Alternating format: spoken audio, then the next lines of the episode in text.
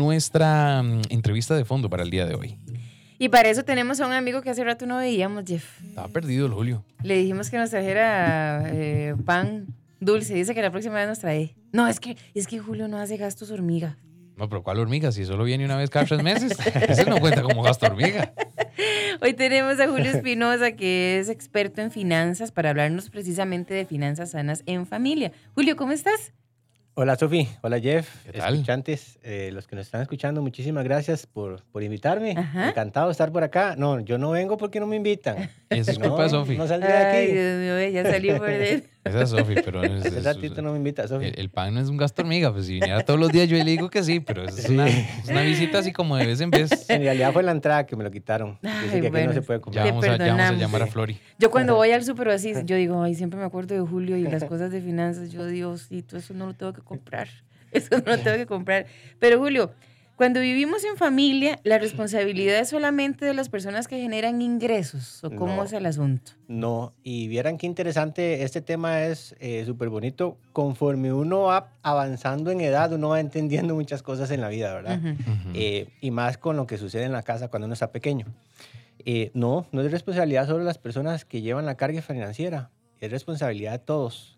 Si vivimos en una familia donde hay hijos, hijas, papá, mamá, o como esté conformada la familia, ¿verdad? Donde siempre hay menores de edad, los menores de edad tienen la responsabilidad también de colaborar eh, no gastando de más, ¿verdad? Ujú. Entonces aquí nos acordamos el, el famoso cuando nos escuchamos a nuestros padres, a mamá, apague la luz, cierre el- el- esa agua, ¿verdad? Hace rato está, se baña, se Ujú. mete a bañar y dura 10 minutos con el tubo abierto, el agua, el- ¿verdad? La, la electricidad, este, cuando se lava los dientes. Y nosotros cuando estamos adolescentes o en esas edades normalmente no le tomamos importancia, ¿verdad? Porque creemos que y no tenemos la responsabilidad de pagar los recibos. Por lo tanto, es una responsabilidad compartida. La familia es un equipo y como equipo todos vamos a tener eh, tareas diferentes, Ujú. ¿verdad? Los responsables en llevar el alimento, el pagar los recibos, la vivienda, etcétera, son nuestros padres o las personas que están trabajando. Pero los demás nos, po- nos podemos colaborar en dejar de gastar tanto y poderle ayudar a nuestros padres o a esas personas a que la factura sea menor. Tener más conciencia. Totalmente. Julio, ¿cuál es el rol que juegan los miembros de la familia que no generan ingresos? Solamente, digamos que, salidas de dinero. Sí, bueno, como lo hablamos anteriormente, es ayudar a no gastar de más.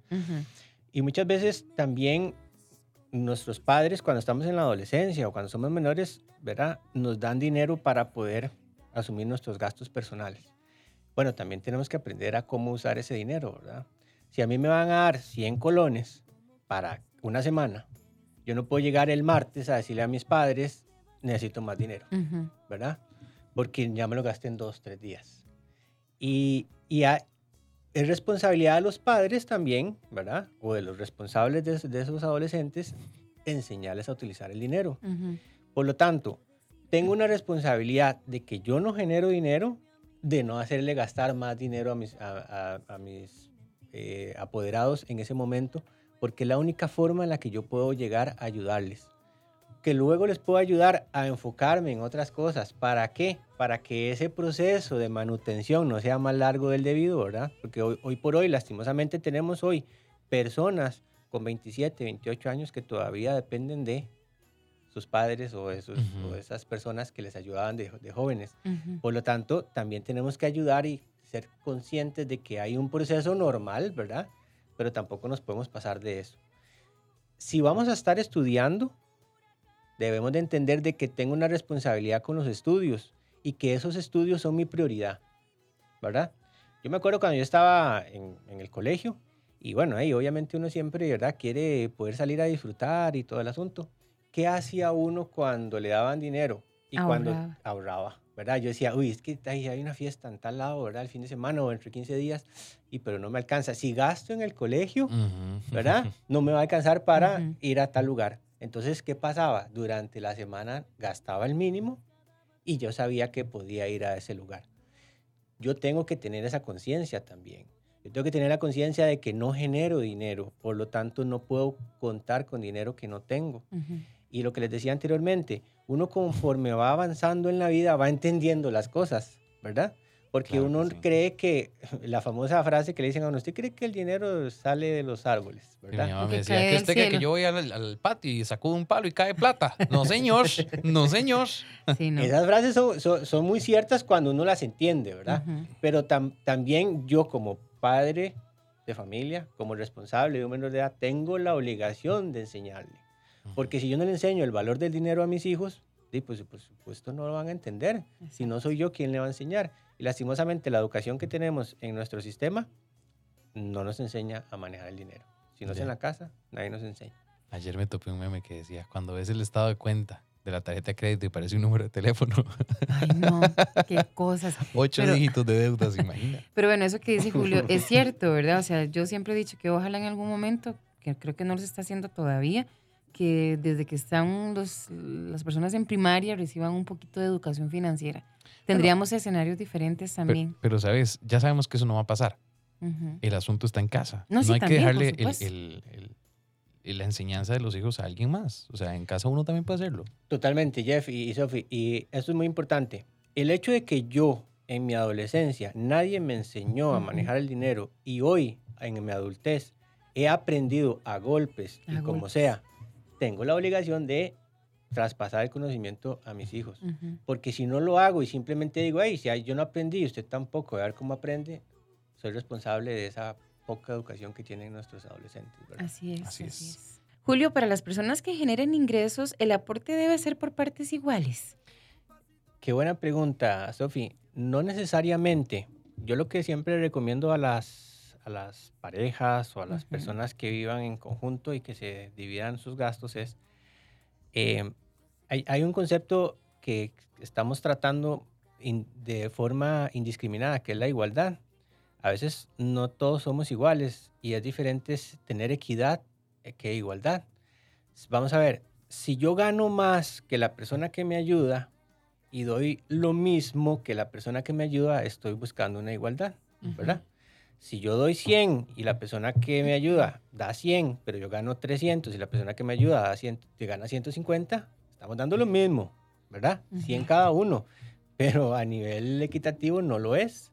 Entonces, yo lo que les recomiendo primero a las personas que tienen, eh, que, que comparten gastos en, en una, en una casa es, entienda muy bien la dinámica de ingresos de cada uno. Lleguen a un acuerdo de cuál es la mejor forma que lo pueden hacer y que ambos se sientan bien. ¿verdad? Que no haya una imposición por parte de alguno sobre el otro. Si ese 50-50, sin importar los ingresos, se sienten bien los dos, adelante. Si uno de los dos se siente perjudicado, entonces conversen y lleguen a la conclusión de que entonces busquen más la equidad, Ujú. ¿verdad?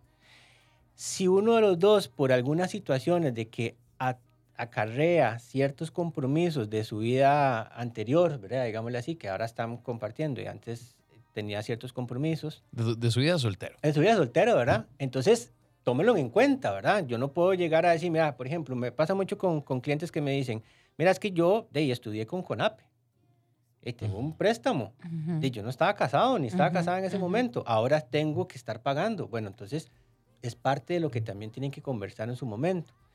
Si uno de los dos decide que va a aportar el 100% de los gastos que tengan en la casa y la otra persona no porque tiene otros compromisos extras o porque en eso llegaron, se siente mejor uno aportando todo, no pasa nada tampoco.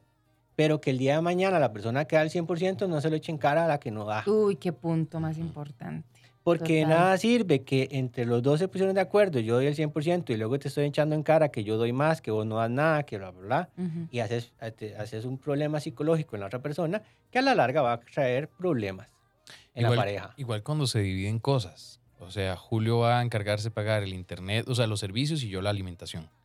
Eh, Sofía va a pagar, no sé, eh, las deudas del carro y yo pago la casa. Que Ujú. puede fluctuar, digamos, ciertas cuotas. Es decir, este mes puedo pagar menos, pagar más.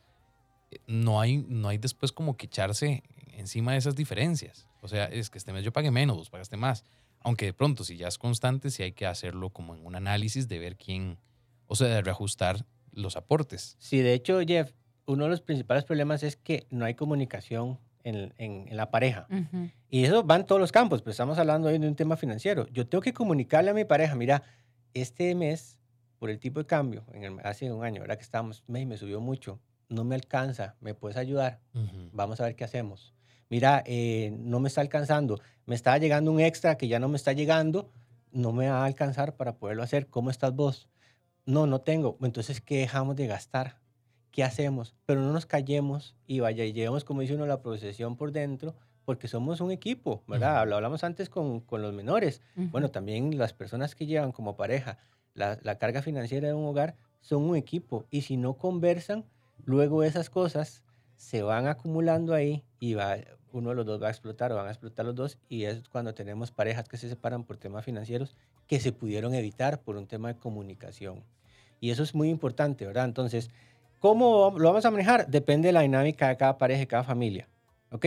Siempre tenemos que estar de acuerdo al 100%. Si la condición cambia, el acuerdo que tuvimos al inicio cambia con el tiempo, tenemos que volver a sentarnos y volver a buscar la mejor forma de acomodarnos.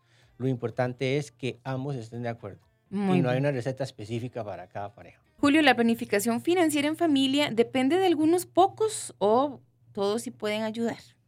No depende de todos.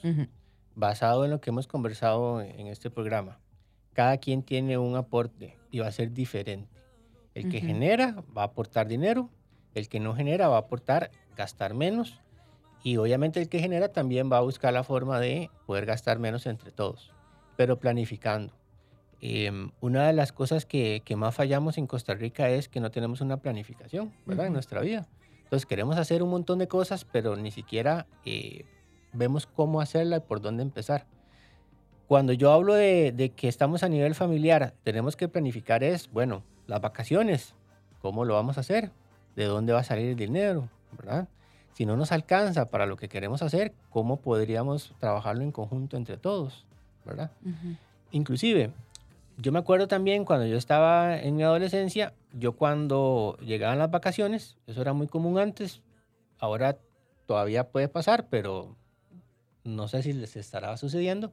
Cuando uno llegaba a las vacaciones, porque las vacaciones eran un poquito más largas, ¿verdad? Ujú. En nuestra adolescencia, uno se iba a trabajar, ya cuando tenía más de 15 años. A ¿verdad? coger café, yo iba a coger café, a coger poner frijoles. café, a En una lo que sea. tienda, Sí, ¿verdad? sí, sí, el, sí. el amigo de, de alguien familiar tenía un, ahí una litografía, entonces venga, para que haga esto, ¿verdad? Entonces también a- a- se ganaban algo y con eso se hasta podrían hacer para comprarse su ropa, ¿verdad? Ujú. Entonces eso lo que hace es generar menos carga a los que sí generan dinero en la familia y por lo tanto pueden planificar de una forma diferente en qué gastar los ingresos extra que tienen a fin de año. Entonces, cuando nos sentamos como familia, como equipo, a ver qué podemos hacer, quién puede aportar X, quién puede aportar Y, lo podemos hacer de forma diferente. Y aquí quiero meter algo importante que debemos de también trabajar a nivel familiar. Cuando tenemos hijos o hijas, tenemos que enseñarles el valor del dinero. Y una de las cosas muy sencillas que les podemos a- a- a enseñar a ellos es cómo ganarse la plata. Hay ciertas tareas que los menores de edad en la casa es importante que las hagan sin necesidad de que haya una remuneración de por medio. Levantar la cama, arreglarla, los, los trastes, lavar, ¿verdad? Pero tal vez hay otras cosas que podríamos nosotros fomentar de que ellos nos ayuden y darles algo. Por ejemplo, si yo tengo vehículo en la casa y yo normalmente lo llevo a lavar.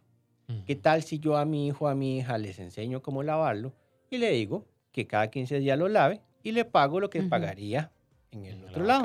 Entonces esa- ese adolescente va a entender de que tengo que esforzarme un poquito para ganarme ese dinero. Y yo le estoy enseñando que el valor del dinero, que no se lo voy a dar simplemente cuando me lo pide, sino que cuando haga algo.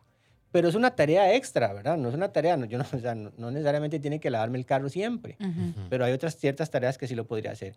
Y entonces eso es lo que le voy haciendo a, a mi, a- a mi hijo, a mi hija, es enseñándole de que me puede colaborar de una forma diferente, no solo gastando menos, sino que entonces ya esos 5 mil colones que yo le di, lo puedo utilizar para algo que ya yo no le voy a tener que dar de una forma diferente. Julio, fíjate que nuestra amiga Yasmín nos preguntaba que cuál es la mejor edad como para empezar a aprender de temas financieros, pero también Susana nos pregunta que cómo puedo fomentar el valor del dinero en un niño o una niña de tres años.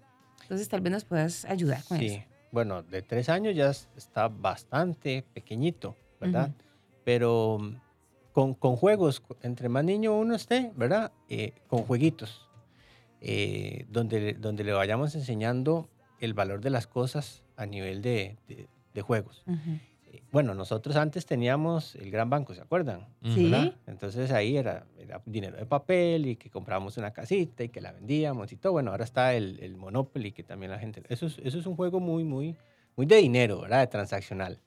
Eh, conforme vayan creciendo, pues le podemos ir introduciendo algunos otros conceptos importantes para que ellos puedan saber. Ujú. Cuando vayamos a comprar algo, que vamos y, eh, al, al supermercado y que nos piden algo, ¿verdad? Entonces explicarle qué significa eso, cuánto le requiere en tiempo para uno, qué tengo que hacer yo, qué es lo que hago, qué es lo que hago yo para ganarme mi dinero, irles hablando poco a poco de la forma más sencilla posible, ¿verdad? Eh, les va a ayudar a ellos a, a ir entendiendo y aprendiendo a lo largo de su niñez. La edad, no hay edad en realidad, ¿verdad? Este, simplemente hay que adaptar el, el vocabulario a los niños, ¿verdad? Yo no le voy a hablar a un niño de 5 años de la misma forma que se lo voy a hablar a un adolescente de 15. Ujú. Pero entre más pequeñitos les hablemos, muchísimo mejor, porque ellos van a irse familiarizando con el tema monetario, ¿verdad? Ujú. Y enseñarle qué es un billete y para qué sirven las monedas, y enseñarle para qué sirve un billete de mil colones, para qué le alcanza, ¿verdad? Si se quiere comprar un carrito, bueno, ¿cuántos carritos se puede comprar con un billete? Ujú.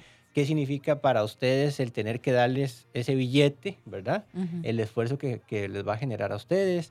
Y ellos van a ir empezando a entender un poco eso. No es solamente ir a la pulpería y pedir, bueno, pero yo tengo que pedir algo y va a haber un intercambio producto contra dinero. Ujú. Entonces les vamos a ir enseñando, ¿verdad? Y como les digo, de una forma lo más sencilla posible para que ellos vayan entendiendo. Entre más temprano, mejor.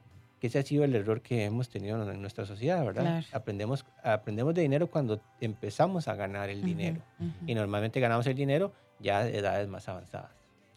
Por acá nos cuentan algo, nos dicen, yo tuve un problema, yo tuve problemas con mi pareja que era odontóloga y yo vendedor o administrador. Ella quería que yo pagara todo, ella ganando tres veces más que yo, más cuando me quedé sin trabajo. Sí, eso pasa. Ahora, ahí lo, lo que hay que entender es cuál era el, era el, el asunto. Yo, yo tuve un caso donde era muy parecido, muy, muy parecido. Eh, entonces yo lo que, lo que les planteaba a ellos como pareja era, ok, la que no quiere pagar las cosas diarias de la casa, ¿verdad? ¿Qué va a hacer con el dinero?